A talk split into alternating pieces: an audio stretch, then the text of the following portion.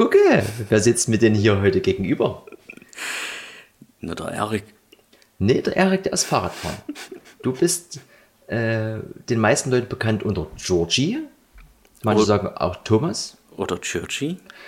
Georgie, Es gab noch so viele andere Variationen des Namens. was ist dir am liebsten? Naja, eigentlich Churchy dabei, so wie es heißen müsste. Das Komplettpaket. Jo, nee, nee, jetzt, wenn man halt so miteinander redet, dann Thomas oder Georgie. Ist halt verrückt, wenn man halt immer so merkt, bei welchem Freundeskreis du als was bekannt bist. Eher als DJ oder eher als Person. Äh, wenn ich immer über dich schreibe in einem Chat oder so, wenn ich dich erwähne, dann habe ich beides parat. Thomas oder Georgie. Wenn ich unseren Schwimmtermin eintrage im Kalender, ist aber immer Georgie und das Emoji mit, der, mit dem Arm aus dem Wasser. ähm, vielleicht kurz nochmal zur Einleitung. Der Erik, wie gesagt, ist Fahrradfahren auf den Bergen. Deswegen unser erster Wunschgast heute bist du. Ich fühle mich sehr geehrt. Wir sitzen auch hier in einem gemeinsamen Projekt, mehr oder weniger, in unserer Spur 1 Küche. Darüber berichtest du ja immer mal gerne in diesem Podcast. Ja, weil es schön ist. Ja. Ich, ich fühle mich hier wohl und am Ende sitzen auch dir deswegen heute hier. Nichtsdestotrotz soll es nicht um die Küche gehen oder um Spur 1, sondern vor allem um dich als Person. Und da habe ich mir mit dem Erik so überlegt, wir fragen dich mal ein bisschen aus über deinen kreativen Schaffensprozess.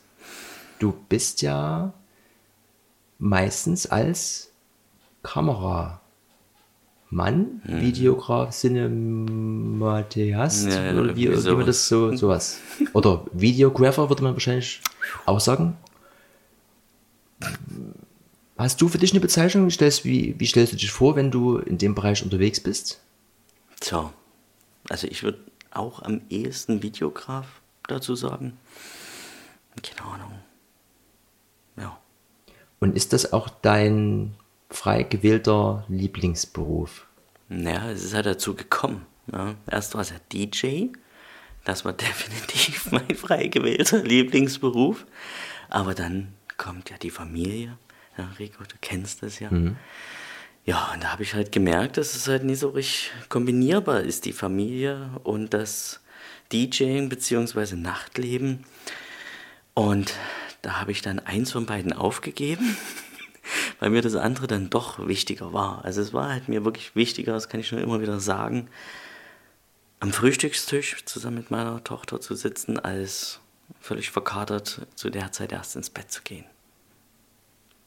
Und deswegen, ja, achso, und dann hat sich das ja mit, den, äh, mit der Kamera und den Schneiden, das hat sich ja entwickelt. Ich habe ja schon früher sehr gern mit der Kamera von meinem Vater experimentiert und eigene Popshows gedreht. Als Jugendlicher? Oder, oder, oder Nee, da war ich noch Kind. Noch Kind, ja. Hm? Also so elf, zwölf Jahre. Bei der ersten 8x8, bei der allerersten hatte ich sogar ein Foto mitgebracht, wie das damals aussah. Da habe ich erstmal das Eis gebrochen im Publikum. Das war ganz lustig. Ja, und dann hatte ich ja vor 10, 11 Jahren das Serato Video entdeckt, diese Funktion. Und halt, da kann man sozusagen Videos auflegen, ganz normal mit Turntables, mit Controller, mit allem, was du halt willst. Und der behandelt das Video, als wäre es eine MP3. Du kannst scratchen, das Video scratcht, du kannst pitchen, alles kannst du machen. Und das ging halt schon vor elf Jahren. Und da dachte ich mir so, na gut, ja, ist ja schön, dass du da jetzt Musik oder Videos abspielen kannst, aber die Musik, die ich auflege, die hat ja gar keine Videos. Also wie bringe ich das jetzt zusammen?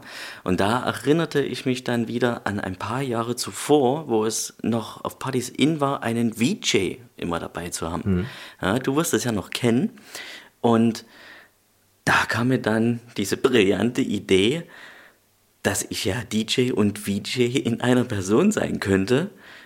Problem war halt nur, ich musste halt die ganzen Videos drehen und schneiden. Und das war halt der harte Einstieg, weil ich bewegte Bilder brauchte und dann eben noch Effekte. Und ich habe mir gestern erst die Videos angeguckt und war erstaunt, wie viele Luma Key und Chroma Key Effekte da zu sehen waren. Ja? So, so fing das halt an. mit der Kamera. Und sind die auf deiner Festplatte oder gibt es die im Internet? Äh, ein, DJ, ein DJ-Set gibt es auch im Internet. Bei Vimeo gibt es das zu sehen. Ist allerdings halt auch zehn Jahre alt. Vielleicht können wir das ja mit verlinken.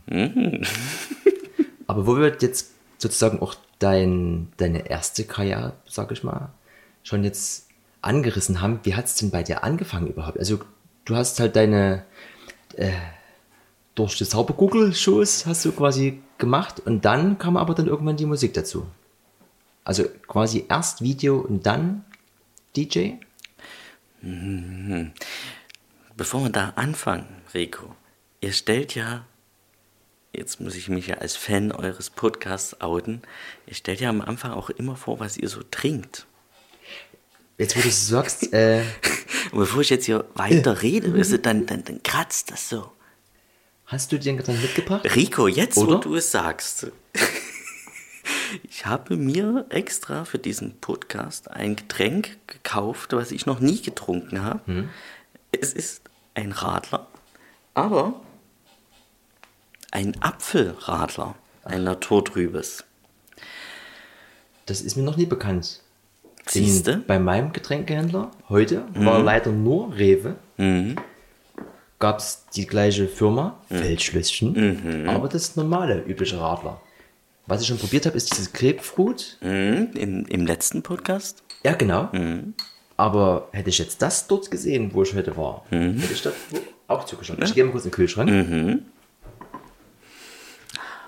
Wir haben ja heute mehrere Weltpremieren. Ja. Also du bist der erste Gast, dann sitzen wir uns gegenüber, dann darf hier heute geraucht werden. Apropos Rauchen.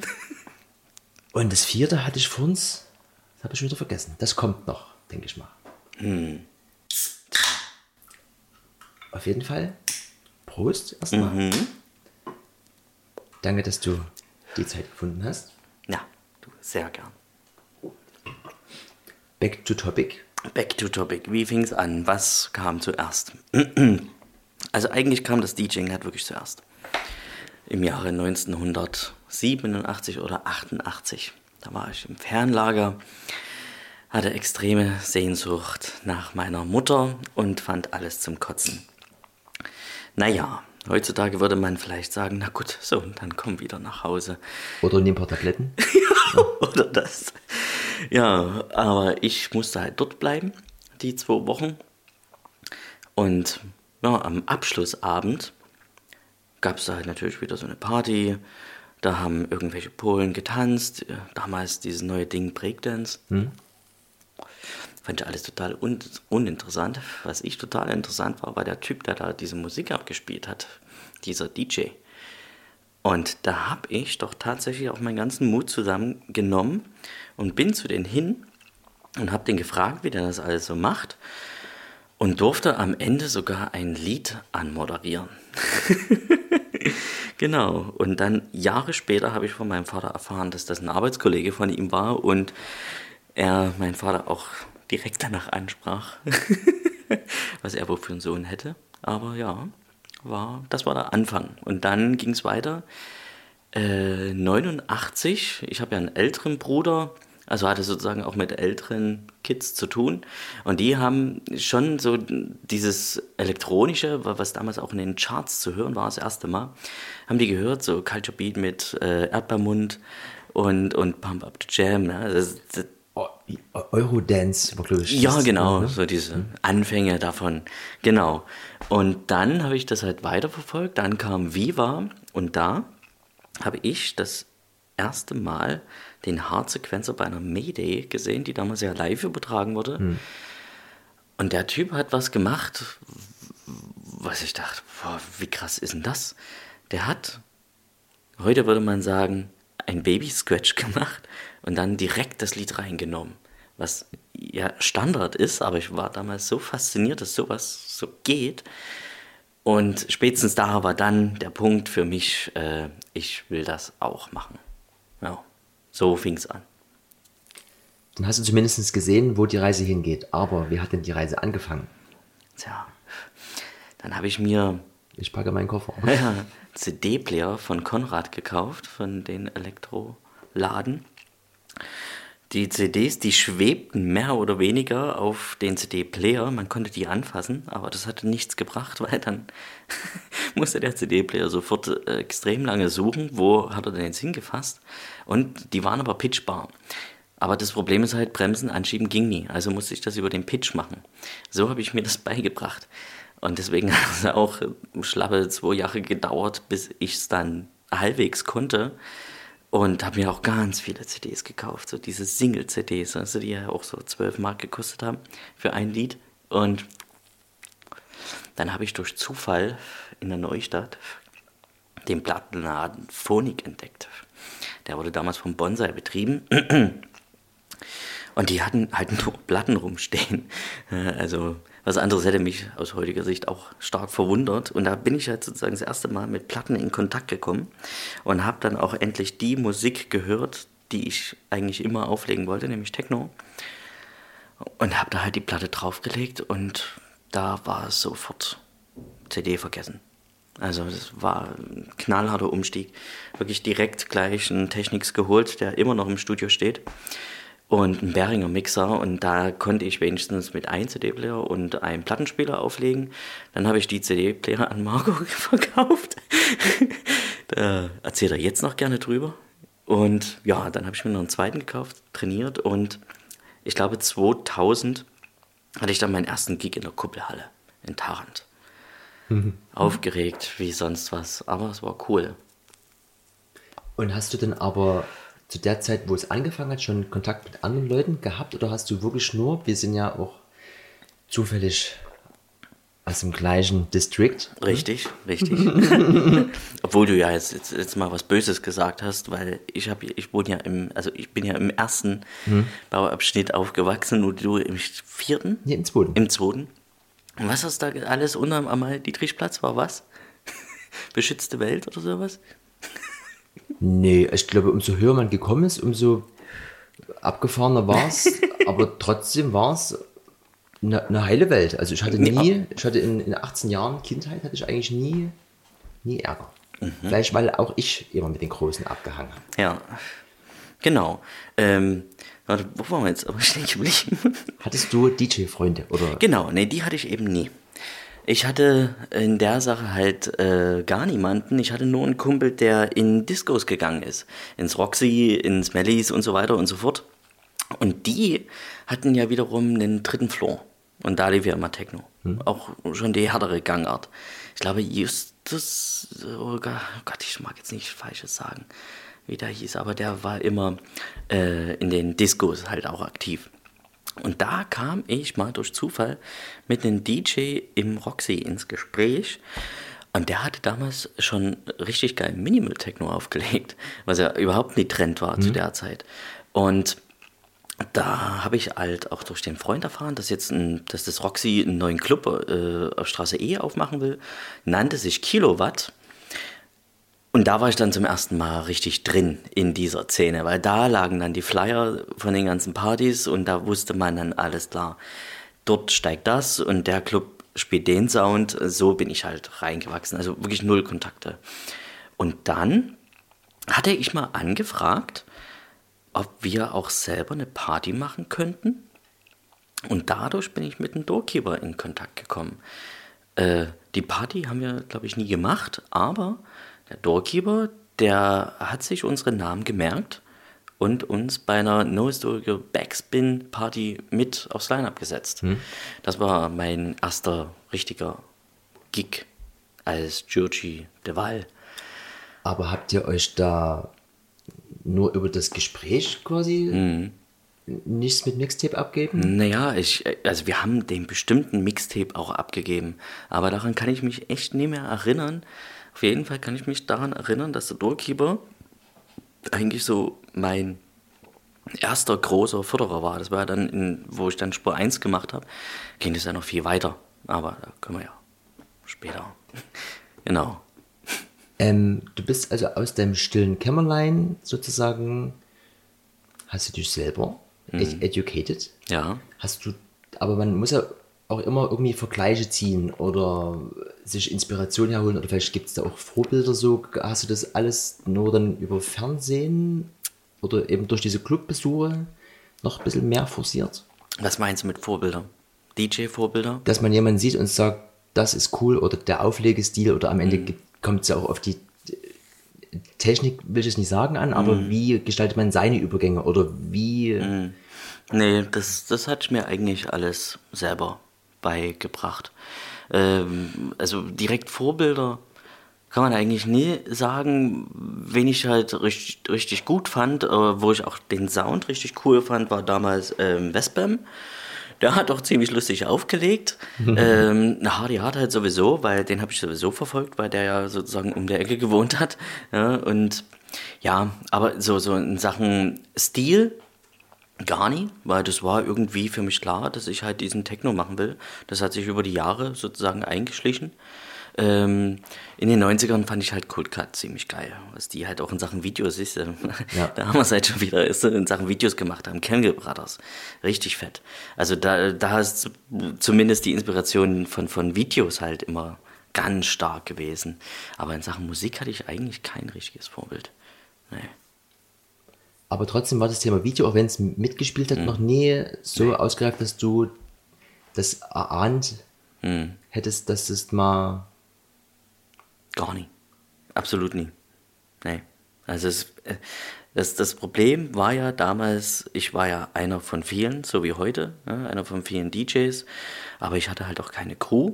Ich hatte äh, keinen Club natürlich. Ne? Und ja, wo fängst du an, wo hörst du auf? Also pff, klar, man hat halt, ich hatte ja damals schon einen CD-Brenner. Da habe ich dann die Sets mit den CD-Playern aufgezeichnet und dann live auch noch die Skip-Taste gedrückt, damit die Leute auch noch zum nächsten Track skippen können. Ja, habe halt abgegeben überall, aber wen, wen interessiert's? Ne? Also du hattest halt keine Chance. Ja, und so gab's halt immer mal hier einen Geburtstag, da mal äh, durch Zufall hat sich halt was ergeben, aber nie irgendwo, wo man sagen kann, ah, je, jetzt könnte es klappen mit den DJing. Ja, und zeitgleich habe ich dann mit dem Mirko äh, von Neon 425 erfahren. Das war ein Radiosender, ich glaube, den gibt es auch noch, aber nicht mehr am Kabel. Damals war noch ein Kabel. Und da konnte man noch Workshops belegen. Und da sind wir dahin. Und da stellte sich dann raus, dass man da eben auch Sendungen selber machen kann. Und wir so cool. Also ich persönlich wollte das ja eh immer machen. Und haben dann ein Konzept geschrieben, waren zu jeder Redaktionssitzung da und nach einem Jahr, wo wir eigentlich sagen wollten, hier, wir lassen es jetzt sein, haben die gesagt, sag mal, ihr zwei, wolltet ihr nie auch mal eine Sendung machen? Ja, aber der Mirko muss jetzt halt zum Bund, wir wollten eigentlich, na, wann könnt ihr denn loslegen? Ja, so, und dann mussten wir halt innerhalb von äh, fünf Tagen eine Sendung produzieren. Und die war damals mit Klangbar, was der Insect O, der Red Hart und Glücksfee waren. Das waren unsere ersten offiziellen Gäste. Die, der erste inoffizielle war der Bonsai. Ja, ach so. Und dann hatte ich halt die Radiosendung. und hatte sozusagen was. Ich hatte was, womit die ganzen Veranstalter was anfangen konnten. Und da habe ich die halt alle eingeladen, hatte innerhalb von einem halben Jahr die Kontakte, von denen ich halt vor einem halben Jahr noch geträumt hatte. Und bei der Sendung kommt man natürlich halt auch mit denen ins Gespräch. Und da stellt sich halt eben auch durch Zufall raus, dass ich auch auflege. Und dann kamen die Gigs. genau, dann kamen die Gigs und dann kam es dazu, willst du nie ähm, die DJ-Nachwuchsfördersache bei uns machen? Das war damals im Triebwerk. Willst du dich nicht darum kümmern? Hm, haben wir auch gemacht. Willst du mal einen zweiten Floor machen? Hm, Klar. Und dann hatte ich irgendwann mal Bock, eigene Partys zu machen. Und wann genau war dann die Geburtsstunde von Spur 1? Am 2.5.2003. Und das war zu der Zeit, als das mit der Sendung. Da lief die erste Sendung und das ist sozusagen für uns halt das Geburtsdatum von Spur 1. Vorher gab es das ja nur als Lied, den der Mirko und ich gemacht haben. Also, äh, ach, der hat immer so viele Künstlernamen. Wie nennen das sich jetzt? Merchandise Machines dürfte jetzt auch nicht mehr so bekannt sein. Naja, vielleicht komme ich noch in der Sendung drauf, wie er jetzt heißt. Damals hieß er noch Raging Cannibal. Fand ich einen total geilen Namen, aber naja. Ja, und da gab es halt dieses Lied, das haben wir halt Spur 1 genannt. Also dieser Name, den fand ich halt irgendwie immer cool, weil mein Bruder ist Spur 1-Fan und da gibt es ja H0, Spur N und eben auch die Spur 1. Und Spur 1 fand ich halt immer, immer gut. Es hat sowas von Anfang. Ja, naja. Und ist gestartet als Radiosendung. Ja, genau. Erst äh, alle zwei Wochen eine Stunde. Dann kam ein Haufen DJ-Tapes, wo wir dann gar nicht mehr die Zeit hatten. Das alles innerhalb von einer Stunde. Also wurde das äh, weiter ausgearbeitet auf zwei Stunden. Dann zwei Stunden jede Woche und prompt waren wir die Sendung mit dem meisten Senderanteil bei Neon 425. Und wir haben die Tapes zu euch gefunden über die Redaktion, über, über einen Briefkasten? Nee, über unsere Internetseite. Unter anderem. Und damals gab es ja noch Foren, wie das Techno-Forum Ja. mit 2K. und da gab es auch noch, ein, ja, wie nennt man das? Freed? Ja, Beitrag? Ja, ja, genau. Genau, über Spur 1 und da sind halt sehr viele DJs drauf aufmerksam geworden. Ja, und die kamen dann halt per Post als CD bei uns an und dann ging das los. Und der erste war nicht immer aus Dresden, nicht immer aus Sachsen, der kam aus Thüringen. Da abgefahren. Okay. 2003, jetzt schreiben wir das Jahr 2019. Mhm. Spur 1 gibt es immer noch. Dank euch. Vielleicht kannst du noch kurz sagen, warum ist es jetzt so, wie es jetzt ist? Was, was ist noch deine Rolle bei Spur 1? Ja, das ist ja, das ist ja immer wieder lustig zu hören. Ach, du, du, du machst hier immer noch mit. Ich wusste gar nicht, dass du hier auch noch mit aktiv bist. ja, ich meine, wir zwei wissen ja, was meine Rolle bei Spur 1 jetzt ist. Also, ähm, wir machen jetzt diesen, diesen Podcast. Also, ist ja kein Podcast, ist ja eher so eine Videogeschichte mit vielen Kameras. Bei uns hier in der Küche laden immer DJs ein. Und das macht ja ihr, also der Rico und der Robert. Und ich kümmere mich bei Spur 1 inzwischen eigentlich nur noch um das Technische, also die Kameras, Slider aufbauen und so weiter und so fort. Das ist zum größten Teil meine Aufgabe. Und der Rico gibt sich auch immer wieder Mühe, dass ich nicht die Technik zurückbringen muss. Sonst würde ich das auch noch machen. Aber ansonsten ist es jetzt gerade sehr überschaubar. In der freien Wirtschaft würde man sagen, du bist Chairman. Aha. Du sitzt nach wie vor im Sattel. Du bist nach wie vor der Vati, auch wenn du nicht der Einzige bist, der ein Kind hat. Aber wenn man ein Problem hat, weißt du es immer wieder zu lösen. Ja. Das, äh, sowohl menschlich als auch technisch. Genau, aber deswegen bin ich ja auch noch. Ich wollte mich ja eigentlich noch mehr zurückziehen. aber deswegen bin ich ja noch mit da, weil es ist ja, wie wir immer wieder gemerkt haben, innerhalb von den Jahren, die wir alleine hier produzieren, es gibt immer wieder irgendetwas. Und so, da bin ich lieber da und kann gleich helfen. Aber ich denke mal auch, dass du das ungerne komplett aus dem Leben. Ja, ich habe es öfters probiert. Geht nie. genau. Genau. Und die DJ-Karriere, hast du ja selber gesagt, hängt eigentlich am Nagel.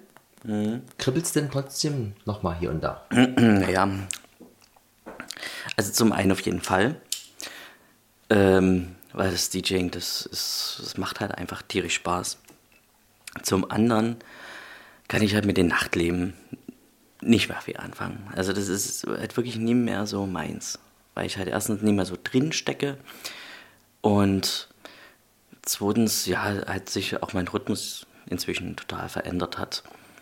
Aber ja, also es ist halt immer so ein Zwiespalt. Zum einen würde ich mich halt freuen, wenn ich mal wieder auflegen würde. Zum anderen ist es auch vollkommen okay, so wie es jetzt ist. Ja? Weil ich mache ja immer noch äh, DJ-Unterricht, gebe ich ja immer noch an Schulen. Also bin ja nie weg. Ich gebe jetzt einfach weiter, meine äh, Erfahrungen. Und dadurch habe ich ja immer noch mit dem DJing zu tun. Und es macht auch Spaß. Das soll auch nie aufhören. Und selbst wenn sie nicht mehr spielst, hörst du es ja noch an. Hast du irgendwie Quellen, die du regelmäßig abrufst oder wie, wie, wie konsumierst du Musik? Naja, eigentlich nur noch, nur noch wenn dann DJ-Sets. Also ich höre mir, ich gehe zum Beispiel nicht mehr, ich bin früher mal auf Juno gegangen, Juno Download und habe dort halt jede Woche halt immer durchgehört. Den Stress tue ich mir halt nicht mehr an. Also meine Library ist 2015, höre ich auch wirklich auf. ja, also seitdem gibt es eigentlich kaum noch neue Musik, äh, die ich halt äh, mir gekauft habe mit den Hintergrund, das könnte man als DJ verwenden. Nö, bin jetzt wirklich nur noch äh, Konsument von DJ-Tapes. Und da alles. Also du hast gesagt, du hast mit Techno mehr oder weniger angefangen. Dann hast du ja ganz lange diese Bassmusik. Ja, erst News Group Breaks. New School, also würde ich mit runterzählen, so, aber Genau. so diese funky Sachen, die Ja. auf jeden Fall gebrochen sind, Genau. Gemacht, Mhm. auch eigene Veranstaltungsreihe und so weiter, gab es glaube ich auch niemand anderes, der das gemacht hat, weil ansonsten es gab Zumindest halt, keine Veranstaltungsreihe. DJs gab Ja, schon noch ein paar, aber nie viele, aber Veranstaltungsreihe hat keiner gemacht, genau. Ja. ansonsten waren es halt immer Techno-Partys oder Drum-Bass-Partys und du hast aber öfter mal mindestens den zweiten Flur gemacht und das Mhm. Ja. war dann eben genau das und hat ja auf jeden Fall auch dafür gesorgt, dass genug Bewegung da ist. Ja, Wenn du dir das heute so anguckst, wie das so ist, es gibt ja immer mehr Schubladen. Würdest du sagen, dass das gesund ist, wie es gerade ist, oder würdest du dir vielleicht wieder wünschen, dass es wieder weniger wird, weil einfach jeder alles ein bisschen spielt? Oder naja, das ist halt äh, für, für mich persönlich, also zu, zum Ende ähm, von, wo ich noch in Clubs aktiv war, da war es ja bei mir auch eine Mischung aus Ghetto-Funk und, und Dubstep meistens. Aber so das, was die DJs heute machen, hat wirklich alles verbraten. Ich war ja gestern erst bei einem DJ-Contest als Juror tätig. Ähm, das, da muss ich sagen, also da, das muss schon echt passen. Ne? Sonst wird es halt ganz schnell Panne. Weil du kannst ja auch als, als Gast dann halt nie so schnell umswitchen, wie der DJ das halt macht inzwischen.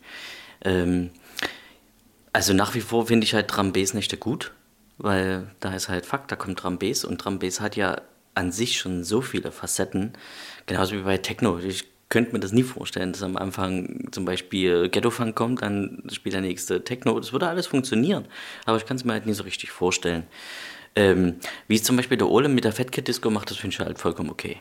Ja, da ist es halt auch klar und der mixt ja auch so, das kriegst du ja gar nicht mit, dass der auf einmal eine ganz andere Richtung hat. Ja, aber sonst so ähm, Sets, die äh, von da nach dorthin gehen, w- w- wo die Wege eigentlich gar nichts miteinander zu tun haben, bin ich nie so der Freund von. Ja.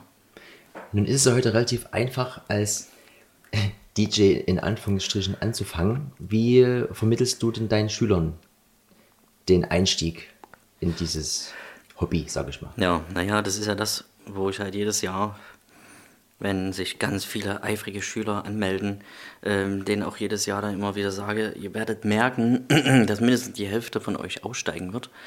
Und das ist auch vollkommen okay. Ähm, bei mir müssen die halt wirklich durch die harte Schule gehen. Also das Erste, was ich denen beibringe, ist das Gehör. Und ich vergleiche das, ich sage denen halt immer, ich vergleiche das gerne mit einem, mit einem Klavierspieler, der halt auf der ganzen Welt bekannt ist spielt, zum Beispiel in der Semperoper, ausverkauftes Haus, geht auf die Bühne, setzt sich ans Klavier und drückt aber nur Play, statt Klavier zu spielen. Ja, und so ist es halt bei den DJs heutzutage. Ja, und deswegen, also das muss man, man muss gewisse Sachen können, wenn man sich als dies oder jenes bezeichnen will. Und ich finde, wenn man sich als DJ bezeichnet, muss man auch das Gehör mitbringen. Weil es kann immer wieder irgendetwas passieren. Und wenn du das Gehör hast, kannst du überall rumswitchen. Du kannst von Plattenspieler auf CD-Player, auf Controllers, kannst du alles machen. Ja, weil dein Gehör ist ja da. Darauf kannst du dich verlassen. Auf das Display kannst du dich nicht verlassen. Du kannst dich nicht darauf verlassen, dass äh, das Programm das richtig analysiert und so weiter und so fort. Äh, deswegen, das muss halt sein. Also das muss schon so ein bisschen ein Mindestanspruch auch an sich selber sein. Ja, sonst kann es ja, wie gesagt, jeder. Ja. Das, was du ganz am Anfang genannt hast, dieses, ähm, du konntest nie schieben oder bremsen. Du musstest quasi über den Pitch regulieren. Gibt ja verschiedene Stile, wie man so das Tempo findet. Gibt es die Variante wie du, also sozusagen in schnelleren Bereich, dann wieder langsamer, bis Genau. man das nicht mehr verschieben muss. Oder eben man schiebt und bremst. Hm. Dieses Digitale umgeht das ja, dass du eigentlich nichts mehr machen musst, weil entweder du bist halt ganz faul und drückst auf Sync, Genau. oder das ist ja die bequeme Sache, die man als C-DJ DJ hat. Du guckst halt auf die BPM-Zahl. Das gleiche eigentlich auch mit den Final Scratch und so, da hast du ja auch die BPM-Anzeige. Ja. Dann hast du ja aber eigentlich nicht das Wichtigste, dass du auf dem linken oder je nachdem, was du dir aussuchst, die Anlage hast und auf dem rechten oder einer Kopfhörer den anderen Tune. Dass du quasi dein Gehirn musst ja, oder dein Gehör musst ja splitten. Genau. Dass du weißt, ich muss, der, der Tune läuft jetzt so, den, der muss jetzt schneller laufen. So. Ja. Und dieser logische Vorgang, der fehlt ja heute den ganzen Kids, die da einsteigen. Wie vermittelst du denn das, dass die beide Tunes hören und herausfinden, was muss ich mit dem, der jetzt neu reinkommen soll, machen? Mhm. Ja, das ist ja das Gute daran, wenn du ähm, diese harte Arbeit des Gehörfindens machst, entwickelt sich das ja automatisch dazu. Ja, weil die müssen ja immer über Kopfhörer scratchen. Ähm, sozusagen erstmal einscratchen, dass die halt den, den Beat finden, weil am Anfang gleiche ich die Platten immer an, dass die wirklich nur versuchen, auf den Takt zu kommen. Und wenn ich weiß, die können das, also sie müssen dreimal das schaffen, dann sage ich, gut, jetzt gehen wir den nächsten Schritt und da werden die ähm, Lieder ähm, unterschiedlich schnell gemacht. Und da müssen sie noch das Tempo finden. Und da ist aber das Gehör schon da, das zu unterscheiden, welches Lied was ist. Und dann ist es eben noch das nächste, wenn die weit genug sind, ähm, sage ich dann zu denen, ihr müsst jetzt anfangen, euren eigenen Stil zu finden, eure eigenen Lieder zu finden und die müsst ihr mitbringen, weil ihr müsst eure Lieder auswendig können. Ja, also es ist zumindest bei mir so, ich kenne jedes Lied von den 5000, die ich habe, kenne ich jedes Lied äh, auswendig. Also ich weiß genau, wann der Drop kommt und weiß ganz genau, wo ich bei welchem Lied reingehen muss. Inzwischen ist es ja alles auch nicht mehr so gefragt. Man kann es ja inzwischen sehen. An der W-Form konnte man ja übrigens damals bei Platten auch, zumindest die Pausen. Ging ja damals auch schon. ja, aber es ist halt perfekt, wenn du deine Lieder kennst. Ja, so. Und das ist halt das Training. Also man muss sich halt, äh, oder wie du halt merkst, beschäftige ich mich oder habe ich mich halt damit etwas mehr beschäftigt mit den Liedern. Also ich konnte halt, also ich konnte es schon, wenn ich halt zum Beispiel neue Lieder gekauft habe, habe ich die mir angehört und dann habe ich mir halt auch gleich gemerkt, irgendwie klappt das ganz gut, so mit dem Gehirn. Und ähm, ansonsten konnte ich aber halt da Nikros variieren, einfach mal so hin und her switchen und so weiter und so fort. Ja, da es ja dann eben wieder über, das, über den Takt. Ja, das ist dann meistens am Ende des Schuljahres das, was ich dann den Schülern als weiteres nächstes Stilmittel beibringe. Wenn die den richtigen Viervierteltakt treffen, macht sich das Ganze von alleine. Da brauchst du den Mixer ja fast gar nicht mehr benutzen. Genau, so läuft das ab. Ich war ja mal eine ganze Zeit lang in einer, in einer Crew mit zehn Jahre Jüngeren, nachdem ich dann wieder da war. Und die haben auch mit einem Controller aufgelegt. Vier Decks, Sync-Button und, und habe dann nach mehreren Gesprächen es dann geschafft, dass die sich mal damit beschäftigt haben. Lass mal den Sync-Button weg, gleich mal an und habe auch mal einen Schallplattenspieler hingestellt. Und dann sollten die mal mit Platten auflegen. Und da ging es halt für sie bei Null los, obwohl sie sich eigentlich mit diesen Sync-Sachen Ja. relativ sicher waren. Und ich bin aber der Meinung, dass man sich erst DJ nennen darf, wenn man das mit Schallplatte hinbekommt. Ja. Und dazu gehört eben dieses Gehör, dass du A weißt, was macht die andere Platte, wo muss die hin, muss die nach vorne oder nach hinten. Plus, dass du dieses Gespür bekommst für den Tune. Du hörst kurz rein und müsstest eigentlich sofort wissen, wo, wo bist du. Oder wie, wie erzähle ich, Ja. wann, wann alle 8, 16, 32 Takte kommt ein neues Element. Genau. Und das können dann deine DJ Die können das, ne? Also ich bringe das immer wieder besser bei. Bei den meisten bin ich jetzt halt wirklich ähm, gerade da, den Viervierteltakt zu finden. Da sage ich denen, okay, ihr seid jetzt fertig mit der Anpassen, alles cool. Und jetzt nehmt ihr euch die Zeit und findet den Viervierteltakt des Liedes raus, was gerade läuft. Und das machen sie. Das ist, ist äh, schwierig, aber ja, man muss halt üben. Ja, das hilft ja nichts. Klar, man kann sich auch durch Q-Punkte setzen oder so, das geht ja alles, aber ähm, ja. Was machst du, wenn halt irgendwas kaputt ist von den Sachen, die, auf die du dich halt die ganze Zeit so gnadenlos verlässt? Ja, dann kannst du nie hier sagen, oh, jetzt spinnt gerade mein Programm, jetzt kann ich hier nie auflegen und du wirst dafür bezahlt. Du bist ja dann sozusagen auch mehr oder weniger Dienstleister. ne? Das ist ja dein Beruf, würde ich es jetzt mal nennen. Und da sollte man eben sein Handwerk auch schon beherrschen. Und gibt es denn heutzutage von DJs, die aktiv auflegen, gibt es da welche, die bei dir in den Unterricht gegangen sind? Ähm, gab es, ja, zurzeit ähm, glaube ich nicht, aber gab es auf jeden Fall. Der Willi. Ich weiß nicht, wie er sich als DJ nannte, aber die hatten so ähm, in, wo, das ist glaube ich auch schon wieder zehn Jahre her, diese französische Stilrichtung hier, French House, Ja. aufkam. Da gab es hier auch so eine Party French Kiss nannte die sich. Und es war auch ganz, waren ganz viele junge Leute. Und da war der Willi mit dabei. Und das war einer meiner ersten DJ-Schüler. Genau. Und ich meine, was, was, was will man machen? Ne? Du hast als DJ natürlich übelst zu kämpfen. Also wenn du halt als DJ in den Club auflegen willst, hast du halt übelst zu kämpfen und musst dich halt auch da übelst bewegen und das, schaffen natürlich die meisten nie. Ja, die, die haben dann, also gerade bei meinen Schülern, muss man ja auch noch zugute heißen, die sind ja alle 8., 9., 10. Klasse, also die wissen noch gar nicht, wo es, wo es hingehen soll, ihre Reise. Naja, und dann kommt die Lehre und dann erschrecken sie erstmal, was das wahre Leben ist. Mhm. Die meisten haben dann halt keine Zeit mehr für ein Hobby und kein Elan. Ja, also beides muss man halt mitbringen, wenn man das machen will. Sehr egal bei welchem Hobby. Ja, und wenn du dann halt noch dein Hobby zum Beruf machen willst, was ja eigentlich schon zumindest das Wunschdenken von vielen ist, aber die Realität sieht ja meistens anders aus, dass die meisten ja eh ihren Job halt trotzdem weiterhin haben und das DJing halt nebenbei. Äh, da muss man halt für kämpfen. Klar, muss man halt was machen. Ja. kann man sich nie verstecken oder man kann es nicht auf andere schieben. Nee, das, das hängt von dir ab, ja, was du halt machst. Da gibt es kein Vitamin B als Ausrede. Ja. Gibt's nicht. Da gibt es nichts mit Abkumpeln. Mm -mm. Und von der Schule nochmal zurück in den Club. Du hast ja auch viele Partys veranstaltet. Mhm. Gibt es da vielleicht ein Highlight, wo du sagst, Holla die Waldfee, da mhm. klopfe ich mir auf die Schulter? Ja, das war definitiv Moodselektor. Das war schon fett. Auch schon wieder elf Jahre her. Aber das war geil. Und da habe ich zwei Jahre lang mit der Bookerin verhandelt, weil ich konnte mir halt nie, nie viel Geld leisten und wollte auch nie so viel Geld ausgeben für die Party, weil das war schon sehr viel Geld, was da im Spiel war, aber immer noch genug, wo ich mir sagen konnte, okay, wenn jetzt ungefähr die Hälfte kommt, dann ist es eine halbwegs sichere Nummer, bei drei Viertel ist es total sicher und bei vollen Haus, äh, ja, habe ich auch was von.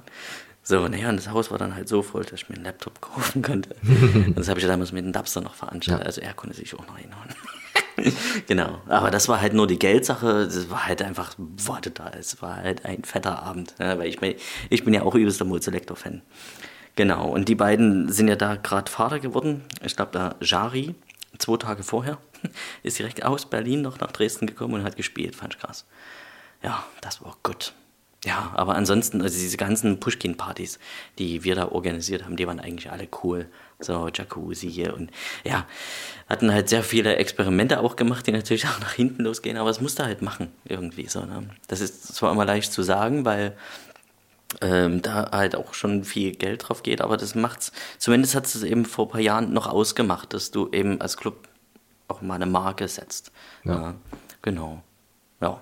Aber das war zumindest was die eigenen Partys angeht, schon das absolute Highlight. Moon Selector.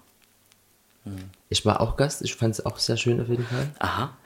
Auch wenn es wirklich schon ein paar Jahre her ist. Ja, ich weiß auch, ich weiß aber nicht, ob du da der Veranstalter gewesen bist. Es gab mal eine Party in Pushkin, da sind wir hingefahren, weil das Gerücht ha. umherging, das FX Twin. Ja, ja. Nee, nee, das waren wir nie. Okay. Das war eine neue Crew. Den Namen nenne ich jetzt nie. Damals neue Crew. Die haben das Gerücht da irgendwie in die Welt gesetzt. Und auch mal alle gespannt, ob sie dann nun kommen. Natürlich ist er nie gekommen. ja, war Aber lustig.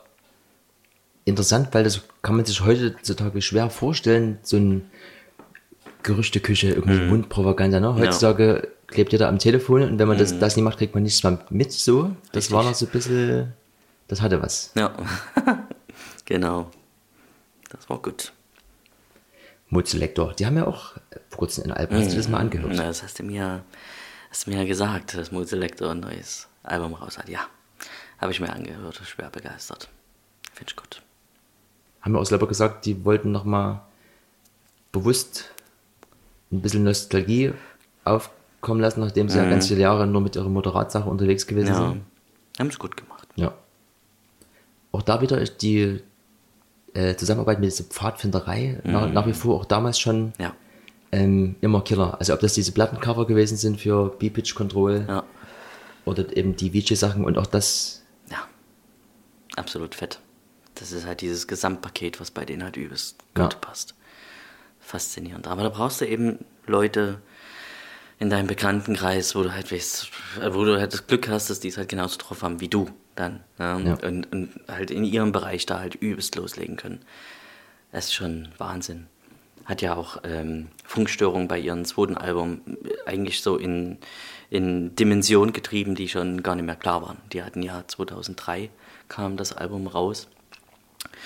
Und da hatten die ja dann noch äh, ein ganzes Buch rausgebracht, eine DVD mit den ganzen Videos. Das war irre.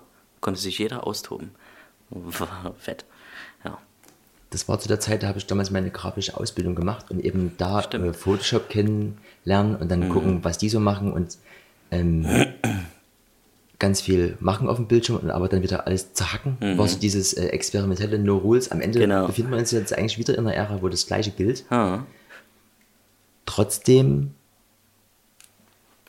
die Frage, wenn du keine Vorbilder hattest als DJ, gab es denn trotzdem Einflüsse oder ich sag mal Künstler, die neben vielleicht jetzt Mozelektor maßgeblich dafür verantwortlich sind, in welche Richtung es bei dir ging. Also Mozelektor ist ja am Ende das, worin sich alles sammelt. Dieses genau. Multi-Genre, genau. Bass und so weiter mal gebrochen, mal gerade. Ja.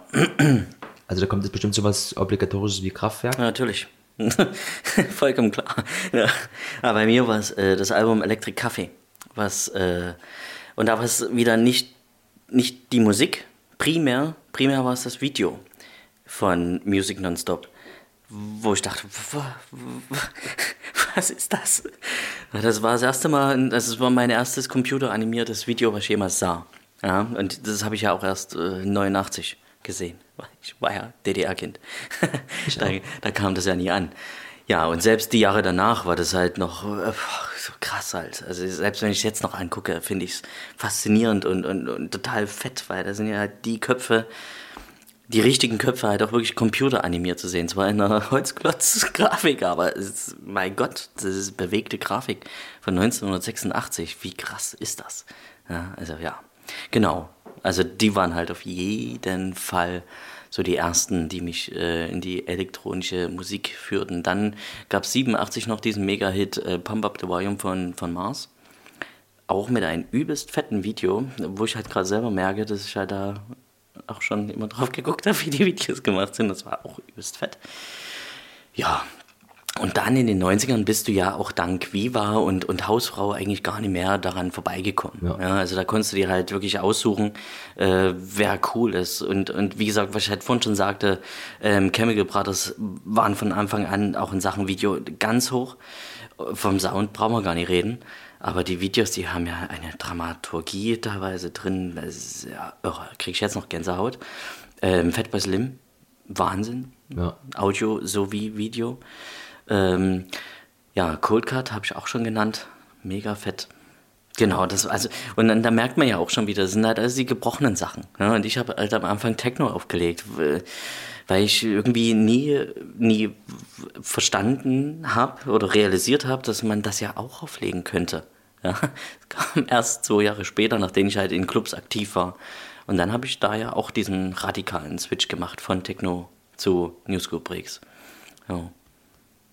Mhm. Und dann kam irgendwann Video. Dann, na, es schwebte halt irgendwie immer mit drin, genau. Und, und das Video, also wo ich halt wusste, dass das jetzt ist der Punkt da, dass man loslegen kann, war eigentlich so wirklich diese ersten DSR oder die ersten Spiegelreflex, die halt Video aufnehmen konnten, diese Canon 5D mhm. oder 5 Mark 3, bla, wie die hießen. Und wo ich das, wo ich diese Qualität sah, dachte ich mir, alter Schwede, das kannst du jetzt sozusagen als Konsument auch machen. Ja, diese Kinoqualität, Schärfe, Unschärfe und so weiter und brillantes Bild, scharfes Bild. Genau, und da hatte ich mir dann halt ähm, 2011, glaube ich, meine erste Systemkamera gekauft, die Sony Nex 5R. Ich hatte halt schon den Vorgänger, den Nex 5, aber da war die Videofunktion noch nicht gut. Die war erst mit der R richtig gut. Und das war halt so die erste Kamera, mit der ich gefilmt habe. Und da habe ich dann halt Musikvideos gedreht. Fing halt alles auch wieder so an. Man muss halt loslegen. Ja. Learning by doing. Genau. Ja, und irgendwann bin ich dann zu meiner Lieblingskamera, der Pocket, gekommen. Da kommen wir gleich noch hin. Ja. Ähm, und erstmal nur gefilmt, dann muss man das ja irgendwie schneiden. Mhm. Wie, wie, wie, wie hast du das angefangen? Na, das war ja, wie gesagt, was ich vorhin schon sagte, mit dem Videoset. Da fing das ja zeitgleich an, also beides. Ne? Ich hatte halt, also die erste Kamera, die ich mir selber gekauft habe, war ein Camcorder mit ähm, PAL-Qualität. Hat ja vollkommen gereicht, weil ich die ja eh verfremden wollte. Hatte ich vor zehn Jahren schon aufgepasst wegen Datenschutz und so ein Mist. Genau. Und ja, da hatte ich schon das Premiere und hab dort halt eben, musste mich halt austoben, wegen den Musikvideos. Die sollen ja gut aussehen. Ja, und hab da halt sämtliche Effekte probiert, hab dann eben auch wirklich auf den Beat genau geschnitten. Das war ja eben das Geile. Und du hattest halt diese, du hattest eine beatgenaue Visualisierung am, an der Wand klatschen, während du halt gespielt hast. Das war halt richtig gut. Und das war halt eine extrem lange Vorbereitung. Und wenn du dann aufgelegt hast, war alles so, als wärst du der DJ. Und vorher warst du halt der VJ in der Vorbereitung. Genau, und so habe ich halt das Schneiden mir beigebracht. Und aber nochmal noch mal kurz, du hast das angefangen, aber wie, wie, wie lange hast du das beibehalten mit diesen? Das, das, VJ, das Videoset? Naja, nicht lange. weil? Das, ähm, na, weil ich habe halt gemerkt, dass entweder guckt das Publikum nur auf die Visualisierung oder die interessiert es gar nicht. Ähm, oder der Club kann das gar nicht anbieten. Es war halt, äh, war halt bei vielen Sachen nie optimal. Und da habe ich es dann äh, aufgehört. Weil es war ja wirklich äh, extrem viel Arbeit, was da drin steckt. Also wirklich extrem viel Arbeit. Ja, du musst ja wirklich für jedes Lied, was du in ein Set auflegst, ein Video drehen. Das Video sollte anders aussehen als das andere. Dann musste ich halt noch ähm, bedenken, es muss Bewegung im Bild sein. Es muss sich ja irgendetwas bewegen, damit es klar rüberkommt, dass es eine Visualisation ist. Und zwar genau für das Lied. Und irgendwann war das halt auch erschöpft mit den Bewegungen. Ja, und dann ja, habe ich dann halt sein gelassen. Würdest du das heutzutage, wenn du die Zeit hättest, vielleicht nochmal angehen? Ja. also zurzeit juckt es mich äh, gerade wieder sehr, dieses Thema anzugehen, weil es halt äh, auch jetzt gerade noch übelst fett ist, das machen zu können. Und wenn du halt überlegst, das könnte man vor zwölf Jahren schon machen. Ja, definitiv. Aber ich weiß, da müsste ich ja auch mit dem DJing wieder anfangen. Ja. Und das, ja, hm. wenn dann halt irgendwie für mich im Studio, dass ich dann einfach nur aufnehme und dann in die Welt streue oder sowas. Keine Ahnung. Aber so, so ein bisschen war das jetzt schon in den letzten Monaten im Hinterstübel drin. Genau. Zurück zum, zum Video, also dem, dem Überbleibsel deiner in der DDR aufkeimenden Neugier nach, ich will das auch selber machen. Du bist jetzt angekommen bei der Black Magic Pocket Pocket 4K. 4K. Das ist deine Traumkamera. Das ist er. Warum ist es deine Traumkamera? Naja, Rico. Ich hatte ja schon die erste. Und die hatte ja sehr viele Nachteile. Der einzige Vorteil war ja wirklich das Aufnahmeformat. Man konnte mit ihr ja schon in RAW filmen. Zwar nur Full HD, aber RAW halt. Also unkomprimiert. Einfach das Bild vom Sensor auf die Karte. So, dann habe ich Ewigkeiten gewartet, bis dann endlich mal der Nachfolger kam. Wurde schon ein bisschen ähm, heiß auf die äh, Panasonic GH5S die ja sehr gute Lowlight-Performance hat, äh, trotz ihres kleinen Sensors. Und da hatte ich schon kurz überlegt, naja, hole ich sie mir jetzt oder hole ich sie nie, aber da hat mich der Preis halt noch abgeschreckt. Das waren halt 2500 Euro, ich weiß gar nicht, was sie jetzt kostet, aber immer noch so 2000 mindestens. Und dann kam endlich die NAB, wo sie vorgestellt wurde. Und da wusste ich, na, das ist ja, das ist ja genau das. Das waren genau diese Wünsche, die ich hatte, hatten sie alle erfüllt. Den einzigen Wunsch, den sie halt mir nie gegeben haben, war der LANS-Anschluss, den, der ja bei der alten dran ist. Das heißt, äh, mit denen hätte ich halt meine Objektive die Schärfe steuern können. Genau, das geht aber jetzt wieder Bluetooth mit Handy. genau. 2019? Hm? Ja, genau. Naja, ansonsten, ja, die ist halt, die ist halt einfach Bombe. Keine Zeit 4K, immer noch in RAW. Hast jetzt halt Blackmagic RAW, wo du halt noch unterscheiden kannst, wie hoch die Qualitätsstufe ist. In der zweitniedrigsten Stufe kannst du auf meiner alten SD-Karte in 4K in RAW aufzeichnen. Was vollkommen unklar ist. Es schafft keine andere Kamera. Und dann hast du halt noch einen SSD-Festplattenanschluss. Du bist da so frei, musst halt immer alles drumherum bauen, aber du, du kannst halt erstmal loslegen, genauso wie du es halt machen möchtest, weißt du? Ja, und deswegen, Mikros sind jetzt viel, viel besser. Der Akku hält länger. Ja, hat jetzt endlich mal Zeitlupe, nicht nur Zeitraffer. Ja, ein fettes Gerät. Hast du deine Arbeitsweise verändert durch die Kamera? Ja, ich bin jetzt Gimbal-Filmer. die hat ja null Stabilisierung. Ja, die alte ja auch schon nie. Ähm, und deswegen bin ich jetzt Gimbal-Benutzer.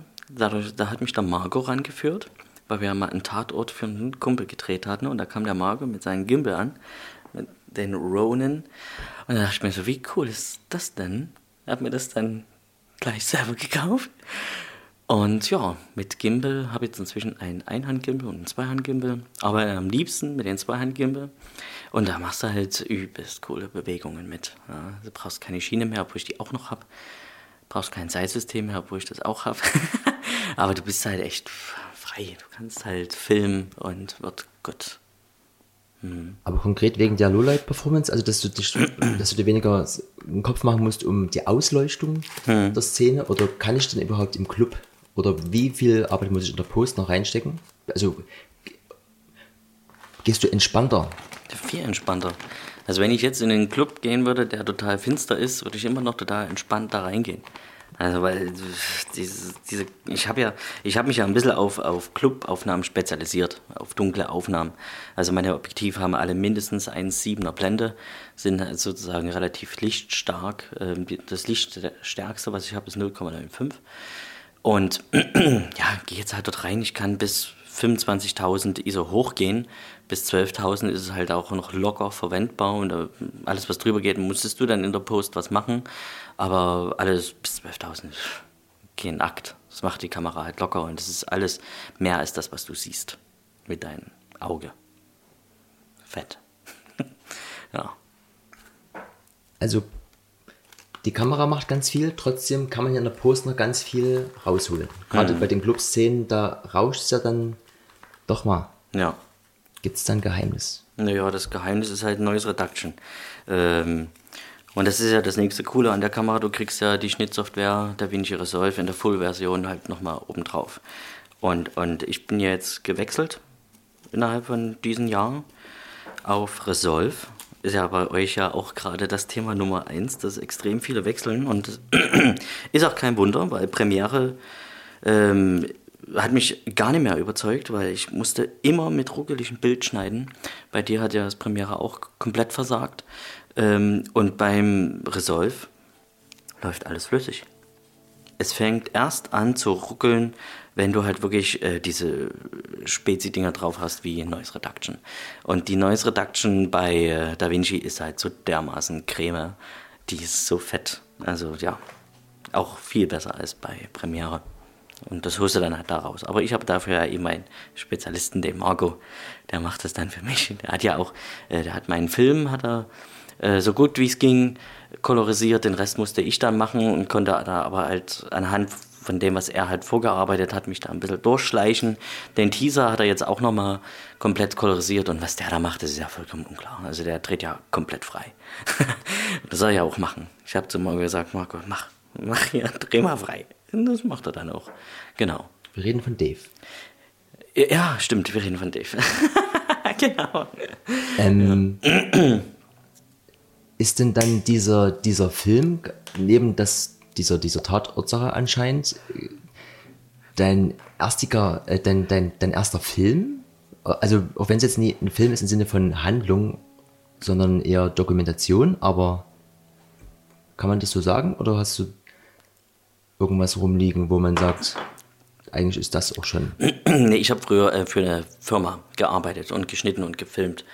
Genau, das waren halt Auftrags, arbeiten, sozusagen. Aber so von der Idee bis zum Endprodukt war das schon so. Also der Tatort war das erste, wie soll man sagen, innere und der D-Film war das erste äußere, was ein größeres Projekt war. Genau. Und vom kreativen Prozess, wie, wie gehst du das an? Na, wenn wir jetzt mal beim D-Film bleiben, da hatte ich also am Anfang nur die Idee, ich möchte gern mal einen Film über Dave machen und da stand auch das Ziel für mich persönlich, ähm, dass ich mit den Filmen Leute erreichen will, die dann Bock auf Dave haben, weil wir brauchen ja immer wieder Leute bei Dave. Und habe dann halt einfach losgedreht. Ich hatte ein grobes Konzept. Das sind dann halt immer diese Nächte, die dann schlaflos sind, weil dann die Ideen halt nicht mehr rausgehen, beziehungsweise gehe ich halt mit dieser Idee ins Bett, liege dann im Bett und denke nach. Und dann war es das halt mit der Nacht. Genau, und da waren eben die ersten Ideen, auf jeden Fall mache ich so, dass die jeweiligen Protagonisten, weil es sollten so viel wie möglich da auftauchen, immer das Datum nennen, wer er ist und was er für eine ähm, Position hat bei Dave oder sie. Genau, das war so das Erste. Und dann habe ich halt immer wieder losgedreht, noch mit äh, keinem richtigen Konzept. Habe dann das ganze Material mir angeguckt und da kam es dann langsam. Und, und was bei mir halt immer wieder hilft, ist die Musik. Die Musik äh, brauche ich zum Ideen finden. Ja. Und da hatte ich ja von Markus Krassus schon ein Lied rumliegen, was ich eigentlich für den Aftermovie von dem letzten Dave Festival verwenden wollte. Das hatte ich halt noch da, habe das ganze Material gesichtet und dann wusste ich, äh, gut, in diese Richtung geht. Und genau die Richtung ist dann auch geworden. Also Material gesichtet, richtige Musik gehabt, dann habe ich halt noch ein Rundschreiben per Fax an alle äh, Musiker, also zumindest so viele wie es ging, äh, in Dresden versendet. Schickt mir alle das, was ihr so habt. Und da war echt sehr viel cooles Zeug dabei. Und dann ist das halt, alles, geht das alles so schnell. Das ist dann, ich wollte eigentlich erst, oh Gott, ich habe mit Schneiden angefangen, Anfang Januar und dachte, dass ich bis März fertig bin und dann war ich Ende Januar schon fertig, weil es halt alles lief. Ja, genau. So, so ungefähr läuft das. Zumindest bei dem Film lief es so ab. Mhm. Daraus ist ja auch noch ein Soundtrack entstanden. Ne? Mhm. Ne? Gibt es ja sogar auf CD. No, auf der guten alten. Kann man sich im, im, im Autoradio. Richtig. Wenn du noch eins hast mit CD-Player. Ja. Mhm. Da ja. merkt man ja eben auch wieder, CD ist halt echt tot. Ja. ja. Weil die meisten haben dann so die CD in die Hand genommen und sich zwar gefreut, aber jetzt erstmal äh, mir mhm. Tage später geschrieben, du, äh, ich konnte sie mir erst jetzt anhören, weil ich jetzt endlich mal was gefunden habe, wo ich eine CD abspielen kann. Ja. Aber es gibt halt noch keine nächste Lösung. Also das, klar, du kannst streamen und so weiter, aber wenn du jetzt halt ein junger Künstler bist, Früher war es die CD halt, die Plattform schlechthin, davor war es die Kassette. Jetzt, mit was kommst du an? Mit einem USB-Stick, mit Soundcloud, wo du halt auch nie weißt, wo es landet ja. oder wo es weitergeht? Das ist gerade so eine Frage, die ich mir aber inzwischen schon seit fünf Jahren stelle. Weil mit dem Konrad ist es ja genau dasselbe Problem. Ja, wir haben halt immer sehr viele schöne CDs verkauft, aber bei der nächsten wissen wir jetzt nicht so richtig, was machen wir. Ja. Konrad Küchenmeister ist ja. auch ein Weggefährte Mhm. Oder mehr? Ein sehr guter Freund. Mhm. Genau. Wollen wir die Kiste mal öffnen? Na ja, die Zeit rennt weg, ne? Wir sind ja jetzt schon. Ja, aber der erste Gast und bei einer Weltpremiere kann man auch mal überziehen. Ja. Naja, ich hatte halt damals äh, 2006 im Bernswinger eine Veranstaltungsreihe. Und da gab es auch noch MySpace. Und da hat mich halt so ein Konrad Küchenmeister sozusagen als Freund geettet. Und ich war und bin ja immer einer, der sich dann die Seiten auch anguckt. Und er hatte zwei Videos. Ganz schlechte Qualität. Aber das, was er da halt gemacht hat, das fand ich so cool. Also dieses Looping, davon war ich ja sowieso begeistert, wegen Jamie Liddell, der kurz vorher äh, in der Schleife war. Das war ja Bombe.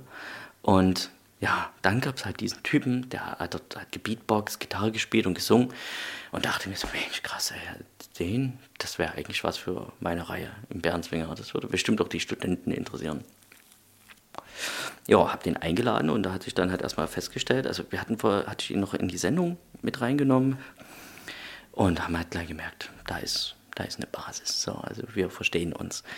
Genau, und dann habe hab ich halt festgestellt, dass er eigentlich Dresdner ist, aber jetzt nach Berlin gezogen ist, um dort eben als Musiker ähm, durchzustarten, wie es die meisten machen. Nur beim Konrad hat es auch wirklich einen Sinn gemacht, weil Straßenkünstler in Berlin, ja, in Dresden, nee, genau. Und dann hat er mir halt so erzählt, dass er halt schon im Radio war bei Fritz und ähm, schon viele ihn angesprochen haben wegen Produzieren und CD und er aber halt nie glücklich war. Das eine Studio konnte er nutzen, saß dann halt vor einem riesen Pult und wusste nicht, was er machen soll. Das andere war halt, dass die Produzenten ihm gesagt haben, ja, nee, du musst das so und so machen, das wollte er halt auch nie. Und da habe ich ihm gesagt, na Konrad, dann lass uns doch einfach mal probieren, weil ich hatte ja da schon äh, ein kleines Studio in Gorbitz, das kennst du ja. Ja. Genau, da hatte ich ja die Sendung produziert und halt nebenbei immer für mich halt so Musik produziert. Das ist halt alles so nebenbei. Ich kaufe mir halt so Sachen, wo ich nie weiß, ob ich sie jemals brauche, aber sie sind halt da. Genau, und da waren die Sachen halt auch da. Und dann war eben noch der Konrad da und dann haben wir aufgenommen. Und das erste Lied wurde ein Drum-Bass-Lied und das kam erstens beim Publikum richtig gut an und zweitens haben wir halt gemerkt, es klappt hier bei uns mit dem Produzieren und so weiter und so fort. Dann habe ich noch ein Label gegründet, weil ich das äh, schon ganz lange vorhatte, weil ich ja vorher ähm, die Karriere von Polarkreis 18 stark verfolgt hatte. Also die waren ja bei mir immer in der Sendung, da kannte die ja noch kein Schwein. Mhm. Ich glaube, ich war auch der Erste, der sie jemals bei einer Party gebucht hatte, aber das weiß ich nicht genau. Und, und hab's bei denen, fand ich persönlich halt für mich so richtig zum Kotzen, dass ich da nie ein Label gemacht habe für die. Ich wusste auch ganz genau, die wären ja eh nie bei mir, weil die hatten schon immer den Plan. Den Plan, in die Chart zu kommen und, und bekannt zu werden. Und das haben die auch verfolgt und mega Respekt dafür, weil sie haben es ja auch geschafft. Und das hat mich eben damals persönlich einfach nur genervt. Und dann sah ich halt in Konrad auch so ein ähnliches Talent und habe dann eben für mich beschlossen, jetzt machst du das mit dem Label. Jetzt gründest du eins. Habe halt alles angemeldet, war ganz schön schwierig, weil es da noch nie so diese Tutorials gab, die man sich heute angucken kann. Genau, habe das Label gegründet, erste CD rausgebracht, sofort ausverkauft gewesen, dann die zweite CD und die dritte. Und irgendwann demnächst kommt hoffentlich auch mal die vierte, wenn der Konrad mal Zeit findet. genau, ja, aber das läuft halt noch.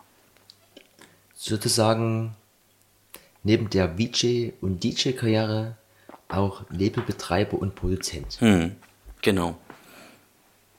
Und aber auch das so ein bisschen am Nagel zurzeit? Ja, das Produzententum, das liegt erstmal sehr, sehr rum. Hm, genau. Hatte ja noch andere Projekte mit einem äh, anderen Kollegen, der ist jetzt aber halt auch Vater. Naja, ich bin jetzt zweifacher Vater also das Ding ist halt, die Zeit, die könnte ich mir halt schon immer wieder nehmen, aber ähm, jetzt zur Zeit ist halt der Fokus halt wirklich mehr auf, auf Video gelegt, ja, weil das halt äh, sehr viel Spaß macht. No, genau. Und was aber halt immer wieder äh, wichtig ist und mir war, ähm, halt Leute zu fördern. Weil ich ja, wie ich es halt vorhin schon erzählt habe, äh, immer Mixtapes abgegeben habe und es hat niemand interessiert. Ja. Das hat mich schon immer genervt und, und wollte das immer anders machen. Und ja, das versuche ich halt nebenbei. Und das ist ja eben das Gute bei Dave. Da kann man das alles noch machen. Genau. Und gibt es denn, aber da vielleicht, wenn All Eyes on Video zurzeit sind, gibt es denn da so eine Art Traumprojekt oder, oder, oder was kommt denn nach dem Dave-Film? Tja. Hm.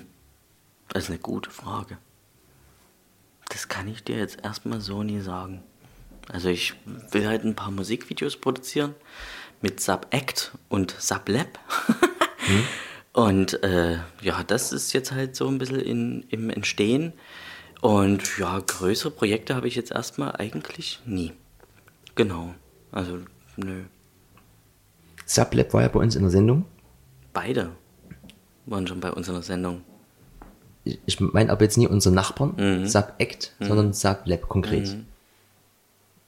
Du als pensionierter Labelbetreiber aktuell, wie verfolgst du das so? Du äh, presst eine physische CD, mhm.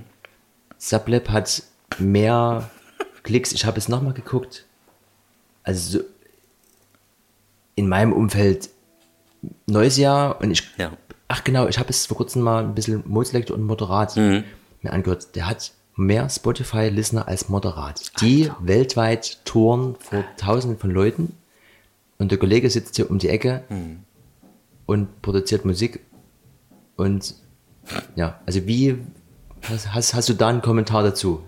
2019. Ja, es ist halt verrückt. Ja, es ist halt echt verrückt. Tja, also, ja, also, ich finde es halt eher erschreckend, dass ähm, ein Capital Bra erfolgreicher ist als die Beatles, weil er jetzt halt äh, zwölf nach, nacheinander folgende Nummer 1 Hits hatte, obwohl ja Beatles eigentlich mehr hatten, aber ähm, der ist halt, irg- irgendwie war der halt die Schlagzeuger also halt äh, erfolgreicher, der erfolgreichste Künstler in Deutschland. Wo ich erstmal recherchieren musste, wer ist das überhaupt? Noch nie gehört den Namen, geschweige denn die Musik. Und, und die Musik kommt ja nicht immer am Radio. Und man muss halt dazu wissen, dass Radio eigentlich ein wichtiger Einflussfaktor auf die Charts ist. Das ist der erste Punkt, wo ich mich frage, wie geht das? Dass der zwölf Nummer 1 Hits in Folge produziert und niemand kennt ihn, außer seine Fans natürlich. Dann höre ich die Musik mir an und sage mir so, äh? das, ist ein, das ist ein Nummer 1 Hit wert, weißt du, wo Dieter Bohlen ja noch ein Dreck dagegen ist, weil da klingt ja noch mehr alles gleich.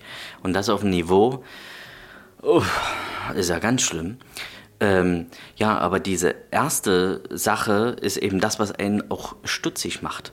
Dass halt Leute so viel Erfolg haben, eben auch in die Charts kommen und, und die Leute, äh, die anderen Leute kennen den gar nicht. Und das funktioniert eigentlich nie.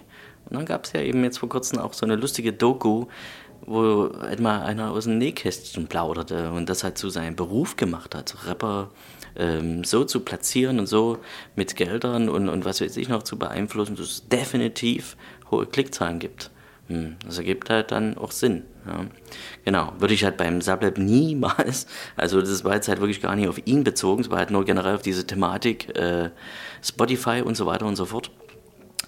Aber es ist halt krass, ja, dass so ein Jungspund, er hat es ja selber erzählt, er hatte halt das Glück, in so eine Gruppe zu kommen. Und wenn du da halt drin bist, läuft es fast von allein. Und das ist, schon, das ist schon echt abgefahren. Also er kann davon gut leben. Das ist faszinierend von Spotify. Ich meine, ich habe ja nun eben auch ein Label und verfolge meine Spotify-Klicks von, von Konrad. Und die sind, die sind auch gut. Ja, die sind echt gut, aber äh, davon leben, nee. Ja. Also, nee, nee. würde niemals gehen. Ja, aber der ballert eben raus, der Sublab. Jede Woche ein neuer Tune. Hat er eben auch sein Hobby zum Beruf gemacht. Ja, er blieb halt dran. Und das ist halt geil. Das finde ich cool. Ja. Das war ja auch total lustig, wo er halt bei uns in der Sendung war und ich erstmal total erstaunt war, was er da für Klickzahlen hat. Und dann halt auch gleich gefragt haben, ja, sag mal, Junge, warum spielst du nicht in Clubs? Da kannst du doch genauso noch richtig gut Kohle verdienen als Live-Act, besonders wenn du so bekannt bist, wie du ja bist. Ja, ja und jetzt fängt er an. das finde ich gut. Ja. Gut. Aber meinst du, das ist jetzt so ein, äh, so, ein, so ein Zug, auf den man aufspringen müsste? Oder wenn du jetzt gerade schon mal gesagt hast, dass eventuell Album Nummer 4 im Raum steht, würdest du irgendwas anderes angehen dann jetzt? Ne, wir werden definitiv äh, alles anders angehen. Aber es wird definitiv ein physisches Medium bleiben. Weil Konrad ist halt äh, primär ein Konzertspieler. Also die Leute gehen halt aufs Konzert und wollen sich dann halt einfach das mitnehmen. Und wenn du dann einen USB-Stick zum Beispiel oder eine SD-Karte dem mitgibst, na, was, was, was ist denn das? Das ist ja nichts wert. Ja. also da geht es ja wirklich nur, ich brauche was, damit der Abend für mich immer da ist, immer präsent ist. Und da funktioniert so ein USB-Stick halt null. Genauso wie so eine Visitenkarte, wo dann halt ein Code drauf wäre, hier kannst du es runterladen. Würde genauso nicht funktionieren. Ne? Also es wird definitiv was Physisches werden. Ja. Also dieses, dieses Real bleiben sozusagen ist am Ende vielleicht nie das, womit man den meisten Erfolg hat, aber mit dem man abends am glücklichsten einschläft. Definitiv. Ja, also, ja. Also, wenn man jetzt halt gerade mal wieder beim Konrad bleibt, da gab es so viele Entscheidungen, die wir zusammen getroffen haben, wo wir jetzt wahrscheinlich schon äh, viel mehr Geld hätten, äh, wirklich viel mehr Geld, aber äh, Konrad wahrscheinlich eben auch nicht mehr spielen würde. Und ja, da waren wir zum Glück immer beide einer Meinung und haben uns immer für das Leben, was wir haben, entschieden. Genau, also Konrad spielt halt nach wie vor seine Konzerte, kann nach wie vor äh, davon leben und ich mache nach wie vor äh, die Sachen, die man produzieren kann. Ja, und da ist halt kein Stress. Ja, es macht uns halt Spaß und das ist halt das Wichtige. Es muss halt eben auch Spaß machen. Das halt, wenn du es beruflich machst, muss natürlich äh, auch extrem viel Ehrgeiz dahinter sein und der Wille, sich immer wieder neu zu erfinden und, und neue Sachen auszuprobieren. Aber da ist ja Konrad zum Beispiel ganz, ganz vorne dabei. Ja, also der, der schnappt ja, das ist ja auch wieder das Gute an Berlin, der schnappt ja immer sofort halt alles auf. Was, was passiert gerade, kann man das auch machen, wie können wir es machen und so weiter und so fort. und dann sitze ich halt hier und probiere das aus und zeige ihm dann das Endprodukt, wo er dann meistens zufrieden ist. genau.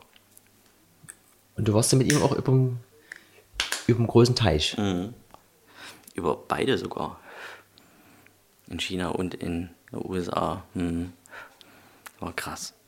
Ist aber auch schon, na gut, das letzte no, Amerika genau. nee, aber nee. ist das wiederum auch was, was du gerne mehr hättest? Also man muss halt äh, wirklich gestehen, so, so ein Torleben, egal ob das in den USA, in China oder in Deutschland ist, ist extrem anstrengend.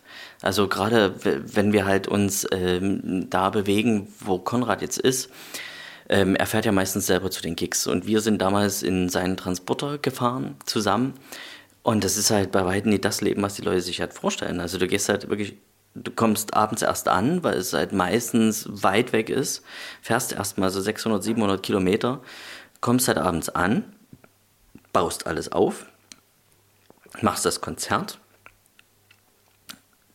trinkst und feierst dann noch mit den Leuten, weil das gehört ja auch dazu, so ein bisschen Pflege. Ja, genau. Also gehst du sozusagen erst frühestens um vier ins Bett, musst aber, weil ja die meisten Hotels und die meisten Veranstalter so verchecken, dass dein Late-Checkout nicht da ist, musst du eben spätestens um elf raus. Ja, und dann setzt du dich wieder ins Auto, fährst wieder 600 Kilometer und dann an, an diesem Tag dasselbe nochmal zu machen. Und das ist halt schon echt anstrengend. Das ist wirklich anstrengend. Von daher ähm, ist es halt cool, es macht Spaß, aber es ist ja eben auch anstrengend. Genau, und deswegen mh, mm, die Amerika-Tour, die war schon geil. Da gab es zwar übelst viele Probleme und es war halt, es war sehr vieles nervig. Und da war ja meine Tochter auch gerade mal anderthalb, hat gerade angefangen zu reden. Das erste Mal konnte ich mit ihr telefonieren. das waren eben die Sachen, wo ich dann da saß und dachte, oh nee, ist, eigentlich willst du sofort wieder im Flieger mhm. steigen. Aber zum anderen habe ich da eben auch Landschaften gesehen, die Wahnsinn waren. Da waren halt Momente, wo wir halt nachts im Meer waren und das Meer hat geleuchtet. Boah, bombastisch. Ja, es sind halt eben diese Momente, die es dann eben schön machen, ja, die man halt nie so schnell mal erlebt. Besonders nie, wenn du halt auch als Tourist das Ganze selbst dieselbe Route abfahren würdest, würdest du niemals den Einblick bekommen, den, den man bekommt, wenn man als Künstler da unterwegs ist. Genau. Und das war in China genauso. Und da war es eben teilweise eher erschreckend, was dort so abging hm. in Sachen Kultur. Weil da hätten wir zum Beispiel, wir haben ja dort, äh, wir waren ja zweimal in China, haben extrem gerackert, beide Male. Und hätten dann, haben uns alles erarbeitet, haben Clubs ranbekommen, wir hätten in der deutschen Botschaft schlafen können, alles kein Problem. Aber wir hatten kein, keine Lust mehr. Wir wollten nicht mehr dahin. Das war für uns beide nie das Land zum Wohlfühlen. Ja. Hm. Da schließt sich ein bisschen der Bogen zu deiner ersten Aussage im, im Landheim, dass du eigentlich nach Hause willst, dann aber doch die Backen zusammenkneifst und das durchziehst. Hm. Summa summarum bist du aber jetzt, äh, Stand heute, mit über 30 knapp, ähm, knapp ja. ähm, angekommen in deiner Welt so mit äh, Familie auf Platz 1 und alles, alles andere danach? Also, weil du hast ja eigentlich alles erlebt, was man so erleben kann als, ja, als, was, als, als, als, als kreativer Mensch. als äh, Multimedia-Jockey sozusagen. Bist du so jetzt glücklich oder fehlt dir irgendwas? Nee, also fehlen tut mir gar nichts. Ich bin äh, aber schon seit Jahren extrem glücklich. So. Weißt du, das, Ding ist ja auch, es entwickelt sich ja auch alles. Ja, ich, wenn ich halt die Zeit anhalten könnte, würde ich sie jetzt anhalten. Egal ob Familie, weil die Kleine ist halt so gerade sogar süß. Aber zum anderen sage ich mir dann, naja, du willst ja auch noch sehen, wie es weitergeht. Ja, da ist halt auch wieder das Berufliche das Nächste. Also wenn man halt so überlegt, dass man, also ich bin jetzt seit 2005 selbstständig, ich habe gestartet mit einer Radiosendung für Dresden-Gorbitz. weißt du? Und äh, dann war ich halt DJ, dann, dann war ich Veranstalter, dann, dann habe ich äh, Projekte an Schulen gemacht. Dadurch bin ich zu den GTAs gekommen, also zu den DJ-Workshops, die ich jetzt an Schulen gebe. Äh, die Reise ist halt immer wieder verrückt. Es ergibt halt immer wieder neue, neue Sachen. Dann kam halt das Videozeug dazu.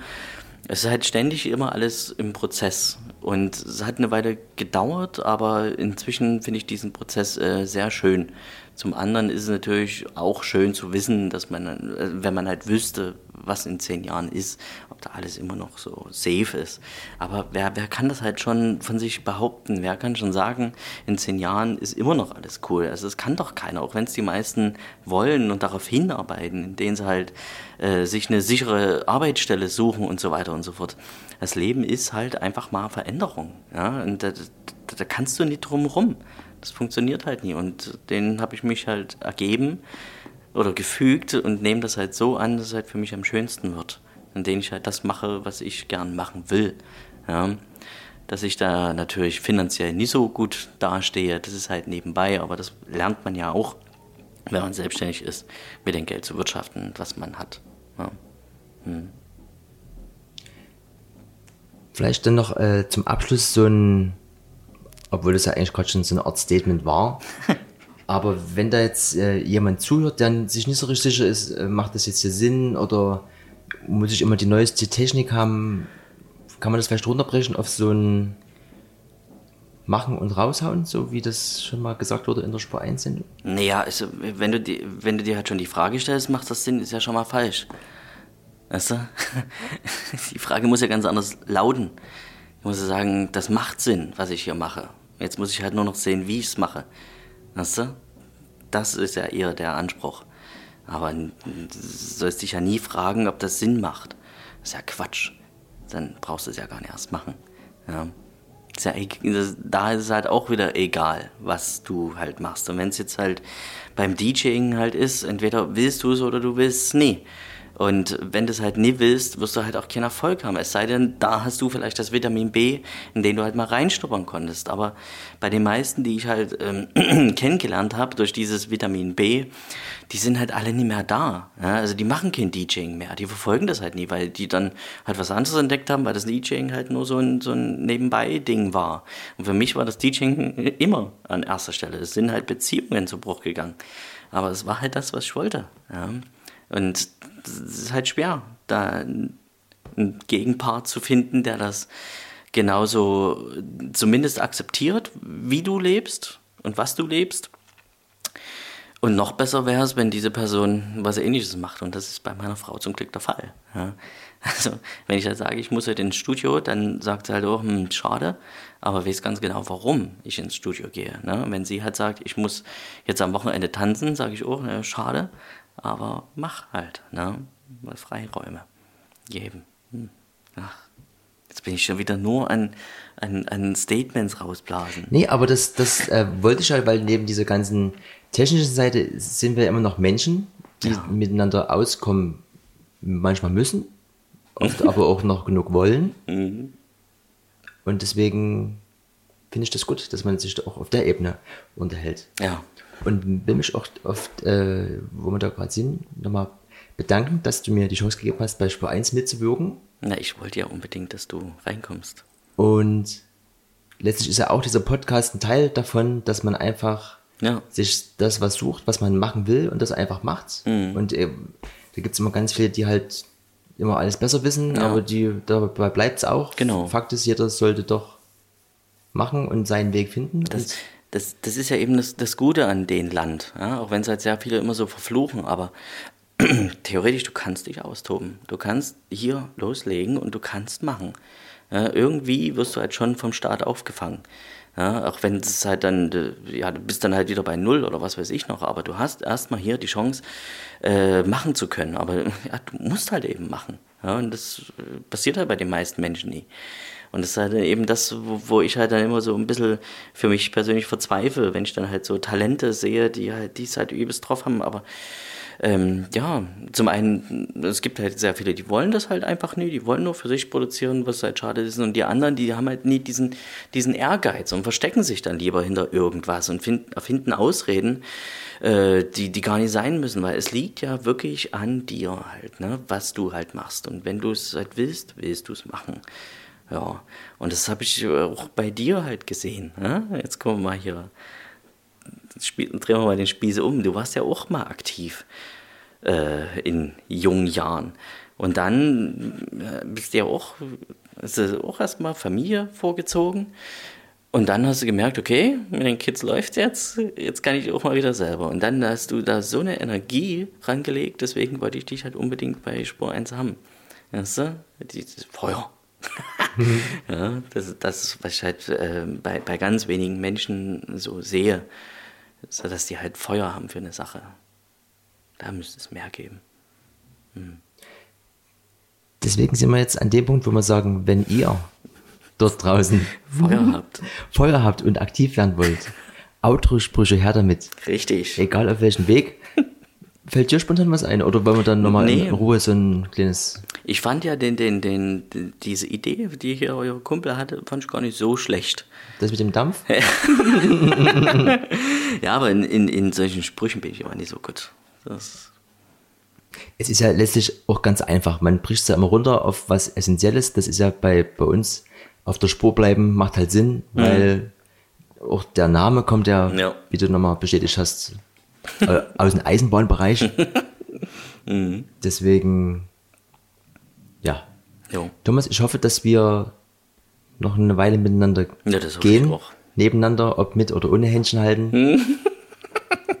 Freue mich, dass du hier die Zeit hattest. Mhm. Ja, ich mag das ja immer, diese körperliche Annäherung. Ja, auch Besonders bei den Männer. Temperaturen. Mhm. Ekelhaft. Furchtbar. Umarmungen. Mhm. Pfui Spinne. Mhm. Danke. Mhm. Der erste Podcast, den du dir dann mal anhören kannst, wo deine Stimme vorkommt und nicht nur dein Name. Mhm. Ich hoffe, das war nicht so sehr langweilig. Es war nicht ganz so viel Technik, es war, es war mhm. viel ja. Geschichte und über deine Person. Mhm. Aber trotzdem hat es gut angefühlt, Thomas. Ich habe es gefühlt. Ja, ich hoffe, wir haben sie nicht zu sehr gelangweilt, die Leute mhm. da draußen. Und letztlich, solange uns das hier gefällt und wir uns das anhören, liegen wir abends glücklich im Bett. Richtig. Ich danke dir auf jeden Fall auch für die Einladung. Hat mich sehr gefreut und fand es ein sehr angenehmes Gespräch. Kann man schon mal machen. Mhm. genau. Dann sagen wir jetzt Tschüss, Erik. Erik. Halt durch. Mhm. Berg geht's hoch, den geht's auch wieder runter. Und ja, bis ja. zum nächsten Mal. Genau. Thomas, alles Gute. Na, dir auch. Gut. Tschüss. Tschüss.